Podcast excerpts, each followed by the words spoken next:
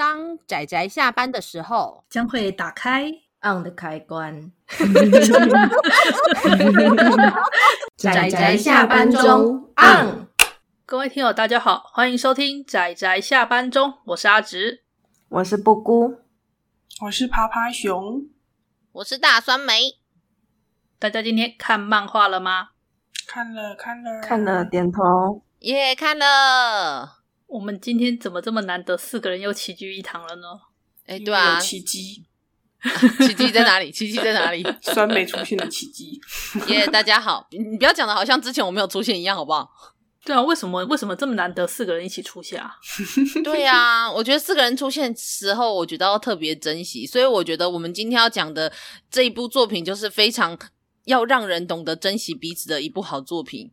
嗯，哎呦，真会讲话哎、呃！没有，就是前面要带出一个很温馨的开头，然后大家看完这部作品之后，就觉得被我骗了这样子。哦，倒也没有。OK，我们今天要推荐的这部作品呢，叫做《红绳子》。耶、嗯，那它是全一册完结的作品，里面的话章回大概是六章，六章吧，没记错的话，六章左右。对，那呃，他是台湾人台湾人绘制的作品，然后它的背景大约是在那个国共内战那个时期。嗯嗯，主角是一个跟着那个国民党军队从。山东那边吧，想办法来到台湾的一个孩子，这样子就离乡背景，就只有他一个人，跟着算是照顾他的朋友，这样一起过来，这样子。嗯，那这个故事，它其实讲述的是一个，嗯，我觉得它是一个比较小的故事。对，嗯，对。它的主题，它的主题背景虽然是国共内战，然后到那些呃所谓的外省人来到台湾的这些生活，然后一直到他成长，以及到最后面的那个整个最后的算结局吧。呃，我觉得它其实核心的主旨应该是，我觉得是思乡诶。嗯，讲的很没有很没有底气。我因为因为我我我觉得它比较像是人物传记，而且其实我刚开始在看这部作品的时候，我只是看到介绍，然后我不知道这是真人的故事，嗯、我就以为这是一个虚构的人物，只是以那个时候的历史背景为。就是为主题，然后去就是虚构的一个故事。没想我看到最后是直接哭到爆炸。虽然说二厨都说我的眼泪不值钱呐、啊，但是没关系，我就继续哭到变成干酸梅的程度。我觉得这个故事啊，假设它是一个虚构的故事，那作者在背后应该也是有做过类似的呃访问，只是说这次的主角是连名字都是一样的，百分之百的是传记型的一个故事。真的，它就真的是一个传记型的故事，然后而且大部分基本上几乎就是呃跟本人的经历一样，我就觉得说天哪，这这个经历也太不可思议了吧！嗯、其实泡泡熊在看到最后知道有真人的时候，觉得很有趣，因为我们在看故事的时候都会觉得说哇，这主角根本就开威能吧，结果看到最后发现哇，是一个福泽绵绵的福泽非常深厚的主角，这样就真人主角。真的，所以有人说他是奇迹啊！而且那个爷爷，那个爷爷很有趣。高爷爷他在后记也有提到说，就是他原本是不看漫画的，然后因为这次机缘，所以就是有这部漫画，就他自己看的也是哭到爆这样子，觉得蛮有趣的。天哪，他是自己看会勾起自己的回忆吧？对，真的。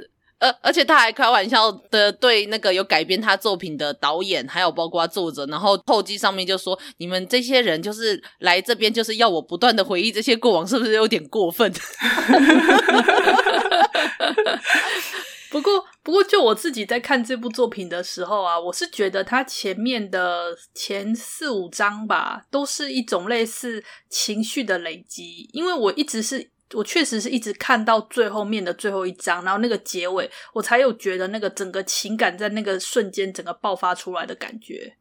哦，嗯，不然其实我在看前面时，我虽然我看的虽然也是很感慨，也是觉得唉，就是觉得那种对时代的无奈，然后还有那份大家的那份情怀的那种心情。可是真的让我整个心情完全被触动爆发出来，是在最后面。的那个就是那个爸爸的洞窟的那个那一段吧，对啊，就是、对，真的，你你们有、嗯、你们有长辈也是从对岸来的吗？没有诶、欸，我们家一直都三三四代都一直待在这儿。嗯，高中的朋友是就是爷爷奶奶到他爸妈这样子。哦，因为这一部故事为什么从头我几乎从头哭到尾，是因为我的外公就是那一个就是从对岸来的，然后他那时候就是国共内战，最后跟着国民党来台，而且他就跟这个主角一样。因为我外公是海南岛人，所以他讲普通话，他就算讲的是普通话，都是海南岛腔的普通话。所以就算他讲普通话，还还不像这个高秉涵爷爷一样，就是别人都听得懂。我的外公讲的普通话是别人都听不懂的那种程度。所以从小就是我的外公，甚至要跟呃除了家人以外的人讲话，是必须要靠家人其他人翻译的，不然的话连我我都听不懂，只有我妈妈听得懂。然后我外公也一样，就是而且他以前还是就是类似当地的类似地主，然后结果没想到来台之后，就隔了几十年回去，土地全部充公，家人全部找不到，最后就死在台湾，然后进荣民的就是灵骨塔里面。就看着这段故事的时候，我就天哪，就是你知道吗？我小时候从来没有想过，我的外公有可能就是经历这些事情。然后里面的那个高秉涵爷爷小时候不是就把那个。女算是女主角吗？的那个，他说那那个手上的饼打掉的时候，然后他说怎么吃都是台湾的味道的时候，我就想说啊，我的外公会不会曾经也是这么想？就是就算都吃得饱，那但是那个味道就是不一样，就觉得天哪！我在看的时候，我真的觉得很难过。我就觉得说我是不是就是连我是他的亲人的这种程度，我们都不够，我们可能都没有办法理解他曾经有受过多少的伤。然后你看高秉涵爷爷不是在最后还说，他说他最后如果假设他死了，他的他的那个他的那个骨灰，他有一半要回到山东，一半留在台湾。可是我的外公就是已经没有地方可以回去了，最后就只好留在台湾的那种程度。我就觉得说天哪，我那时候就边看边哭到爆炸。我觉得用一句话归类叫做什么“时代的眼泪”或“时代的伤痛”有点太过轻飘飘了呢？因为尤其是由我们这种没有经历过的人来讲这种话的时候，真的，我就觉得啊。可是我在看的时候就觉得这部作品啊，与其说是什么“时代的眼泪”、“历史的伤痕”，我觉得它只能充其量没有。我觉得它充其量只能算是历史的一面。嗯，是啊，嗯、没错，对，他是，我觉得他是属于这个人的故事。他其实这个人以外的世界，他放的比较淡。对，他把他的心力，因为这只有一本完结，他把他所有的心力都在塑造这个人跟他的情感上。没错，没错。对，然后我觉得他其实前几话是充满希望的哦，充满坚持希望的哦，真的。对，就像子讲的情绪的累积，那最后爆发的话。对，我觉得那一部分其实是很重要的。他真的，对，他痛哭的那一部分，就是他一直藏在心里的部分，就是他前面这么的有希望，这么的坚持，那部分才会让大家惊觉，说他压了四十年、四十几年的东西的分量。真的，我我觉得就是如果如果就是看过这些，就是尤其二战嘛，二战下的台湾，我们去年也有讲过一些作品，那你你就可以从一个。不同的故事所切入的角度，然后可以，也许我们没有，还是仍然没有办法完全的去还原那时候战争的全面的东西，嗯、但是我觉得可以像是拼图一样，然后慢慢的拼凑起来，然后你就会发现那个拼图的一部分其实也连接到了现在的我们这样子。为什么我们看的漫画要变得那么沉重？哎、欸，话说啊，虽然虽然有点轻飘飘的，但是话说我以前小时候不是会上那个历史课嘛？然后课本什么的啊，嗯、我在看这一段的时候，都有觉得那些从中国那边大陆来人真的是很不容易啊。对，这么天选之人吧，的福泽绵延的那种感觉吧。我觉得我还蛮有这种怎么讲呢，预想的耶。因为我相信很多人在台湾有亲戚，或者是有权势，或者是根本就军人。可是那时候也会看到一些呃情况，好像是我自己去看那些传记吧，有点印象比较模糊了。其实是很多人，就是像高秉涵爷爷这样子，完全没有亲人，顶多就是几个朋友一起这样来台湾的，没有钱，真的没有地，真的没有人脉，对，年纪还小，对，对，是很多人来的时候年纪都还小。对，那时候看就觉得，我们现在有这么多的农民，实在是很神奇，大家都奇迹，大家都是奇迹的这种感觉。都可以好好的活到现在。对，我那时候好像国中还高中就有这种感觉，我觉得是奇迹，大家都是奇迹啊！我觉得在战争底下真的怎么样？但是人就是这样充满韧性嘛。我觉得老实说，就是我觉得他最后为什么可以成为一个这么懂得感恩跟惜福的人，就是他理解到这是多么的不容易，而且尤其当你看着在他的人生中，虽然他真的过得很苦，可是在他的人生中有多少人也真的这样子，就是尽自己所能的去协助他跟帮忙他，这个时候就会突然觉得啊，其实。就是人还是虽然是人这种愚蠢的人去发起的战争，但也就是同样是人才会给予人同样这样子的温暖吧，最后才会创造这样我们还活下来的奇迹。这样我们也要懂得感恩，一起感恩。这样有没有突然觉得我们把这部作品变得很升华？但是我想说，这部作品其实并不是完全都那么沉重的作品，它其实还是有很多很很诙谐的地方。前面四五话都是充满希望的，各位。真的真的，嗯、而且它中间还有那个管哥的春天的那个小小的漫画，而且作者在最后面还写说，就是不好意思被大家发现我最喜欢管哥了。对，对啊，看得出来啊，看得出来充满爱吗？还有那个什么行为基因。十家姐妹的行为基因超好笑，超好笑，我还有我很好奇，说是真的吗？真的是那一对姐妹吗？这样子，呃，管哥是一个就是高秉涵爷爷他小时候的时候照顾他，然后有参军的一个算是呃平辈，但是算是一个大哥型的一样的人物，另一个天选之人。对，也是一个天选之人。故事中就是有不断的出现过，然后就可以知道说他们的关系其实真的很好。那这个管哥最后也跟就是他们的妻子是有一些关系的。那中间我觉得漫画最有趣、最可爱的是，他有穿插那种就是类似就是小小的人物的一些描述。然后我觉得那个真的很好笑，就是算是把很沉重的那个故事，算是带了一点比较轻松的气氛吧。我觉得有比较好调节一下。对啊，不然的话，我觉得这部作品真的是。哎，老实说，虽然说我可以感受到就是感恩惜福跟那种温暖的地方，但是对对我来说真的有点沉重。哎，所以大家就知道，就是酸梅回来的第一部作品就是要来推广，就是让大家觉得很沉重的作品。我真的觉得还好啦，各位。哎呀，阿姑你觉得还好，但是你要知道是这部作品，我真的是哭到哭到整个脱水那种程度，哭到没有哭 没有办法停止，要哭一哭才能回来看漫画。那我可能看的比较客观吧，我觉得。对呀、啊，没有办法，我就我就有亲人就是这种状况嘛，我就会想说啊，我就不知道哦。所以有一部分我看的很怎么讲呢？很触动，可能不是重点，但我看的很触动。就是那个我们的主角高秉涵是那时候有去考建中，然后读建中嘛，对不对？嗯。然后基本上建中的同学基本上就是路人甲、背景板，对，出场的人数不多，然后课标课也不深。可是我印象很深刻的就是。就他有一个建中，一群建中的同学人都台湾籍的，然后很自然的跟他讲说，那很正常，不是所有台湾人都那么友善的，对，然后可能是受过陆军不友善的对待之类的，就他们很自然的讲出了这种话，嗯嗯，我觉得很棒，你知道他们是很清醒、很了解、非常的客观，不是所有台湾人都那么友善，但也不是所有陆军都那么友善，我那时候看的很触动呢，嗯、就是这样子的人其实很多。我觉得很棒，嗯，的确是呢。对啊，我觉得我我就说了，所以是因为他身边的人的确都是都是很包容他的人，我觉得他才有办法最后即使受到这么多的伤痛，可是却还是满怀希望的活下去吧。然后最后他才会也认为，就是台湾是他家的另外一半。其实这样想想的话，他从大概十二三岁来到台湾，几乎根本大部分的人生其实都是在台湾的，几乎就在台湾落地生根了。啊！但是还是会有一一部分留在家那边呢。啊，最后面那边真的是 也是很难过。其实，真的，趴趴熊第一个触动的地方是，就是他们在赶最后一艘军舰的时候，啊，他对，他他跟很多人就是都在船边，就是伸手，就是希望可以上去。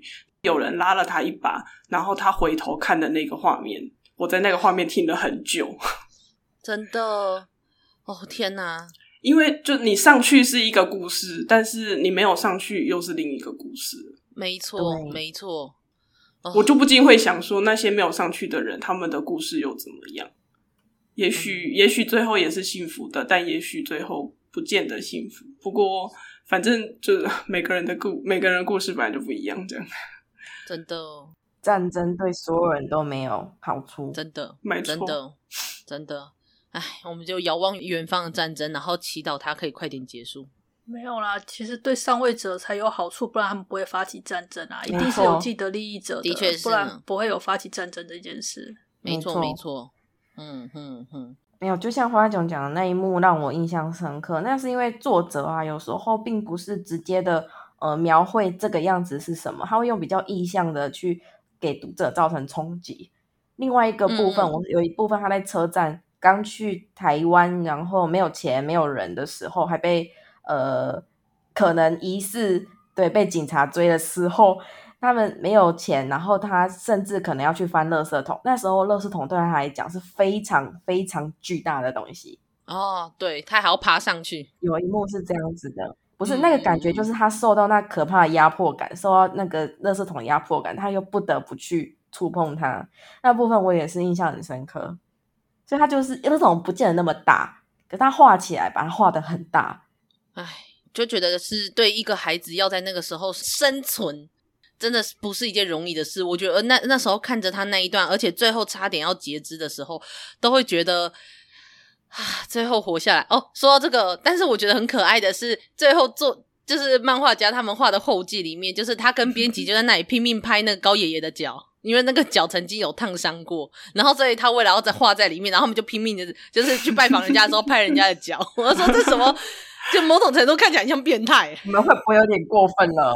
对啊，但是高老爷爷就好像就是很，就是就超好笑，就很自然让我们拍。我说这哪里不对？但是好像好了，我可以理解，但是好像哪里有点变态这样子。不过。取材需要，取材需要。对对对对，但是很很有趣，就是我觉得作者其实本人还蛮有幽默感的，然后在一些角色设计上面其实都很不错，然后故事我觉得很融，就是很让人融入，而且我觉得如果就是，也许你的家里如果有一些人是经历过那一些。背景的话，我觉得你可能就是你在看这段故事的时候，你可能会比较能够去想象说他们曾经经历过什么。呃，也许你的长辈甚至不见得完全都跟高秉涵爷爷是一样的经历，但是我觉得就是你可以从这些故事中跟那些画面中去想象某一些他们可能曾经面临到那种人生很极端，然后面临着很多就是生死关头的那种时候。我觉得这部作品都、yeah. 都很不错，这样子。因为这一部的时间跨度很长，我们可以看到高秉涵他后来其实是儿子也长大了，就他有生了儿子这一段，然后儿子也长大了。他在儿子还是青少年的时候，也不理解父亲啊，对他来讲，父亲的比较深层的那一面他不理解。嗯嗯嗯嗯，欸、对。但是你会发现说，他的不理解就可能。怎么讲呢？应该说，我们在现在，我们可能也不理解那些老兵、那些农民，但他们的确有他们的伤痕，然后过去发生的事情在他们的记忆里是生根的。但我们也许不理解，我们就给他贴标签。我觉得这点是有时候会反思到的啦。嗯、当然，贴标签站立场后，这样的确比较快，的确也能抓个大概。但人是更加复杂的，对啊。我觉得希望可以，大家可以感受一下这种感觉。人很复杂，嗯嗯，他在后期也有说啊，嗯，他爸爸是国民党的，然后被共军杀掉了，可是他在那个逃亡的过程中，共军又帮他包扎了他的腿。对啊，是，所以立场呢，还是人呢，这很难说，真的真的，唉。然后要回归一下那个，哎，应该说，趴趴熊这边要补充一下，就是关于书名《红绳子》，它是有它的意义的，所以就、yes. 这个部分就保留，就是给各位读者去探寻探寻一下，就是它这里面是它它是有蛮深的意义在里面的，对，真的真的，就是而且就会乍看好像好像一直好像没有出现太多次，但是后来你去深思，它背后所代表着。就是高秉涵的人生，然后跟他与故乡之间的连接的时候，你在思考到这条红绳子，你就会觉得啊，为什么会取这个名字当做书名？你会觉得就意义深远，真的。对，嗯、哼哼当然你看故事，你会有一个直接的印象，说这个的意义是什么，然后它的作用是什么。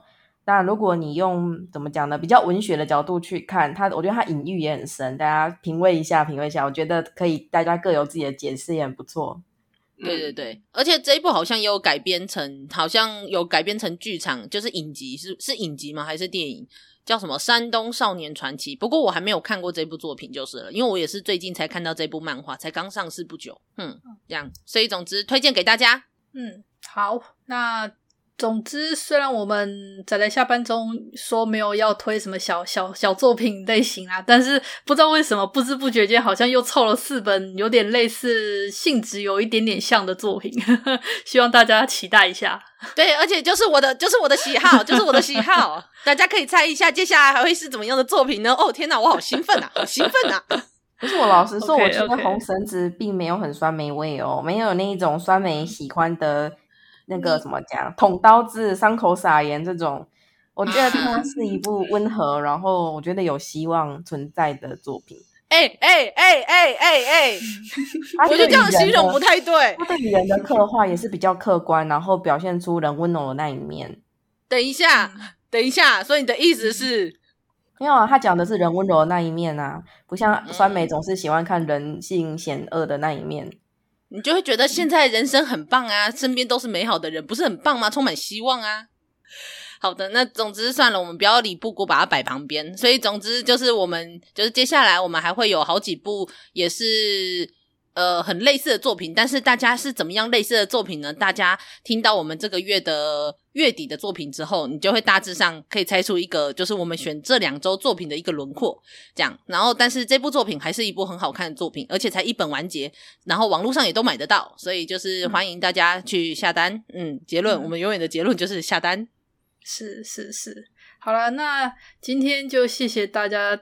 听到现在，好像阿紫这次都没有主持，对，这次就觉得让酸梅跟布姑来讲，我觉得就比较怎么讲，很精彩啊！我在旁边听着也如痴如醉啊！哇，没有你知道吗？这种类型的作品呢，会忍不住让我跟酸梅就开始写起散文。嗯，真的真的，然后我们就开始吵架。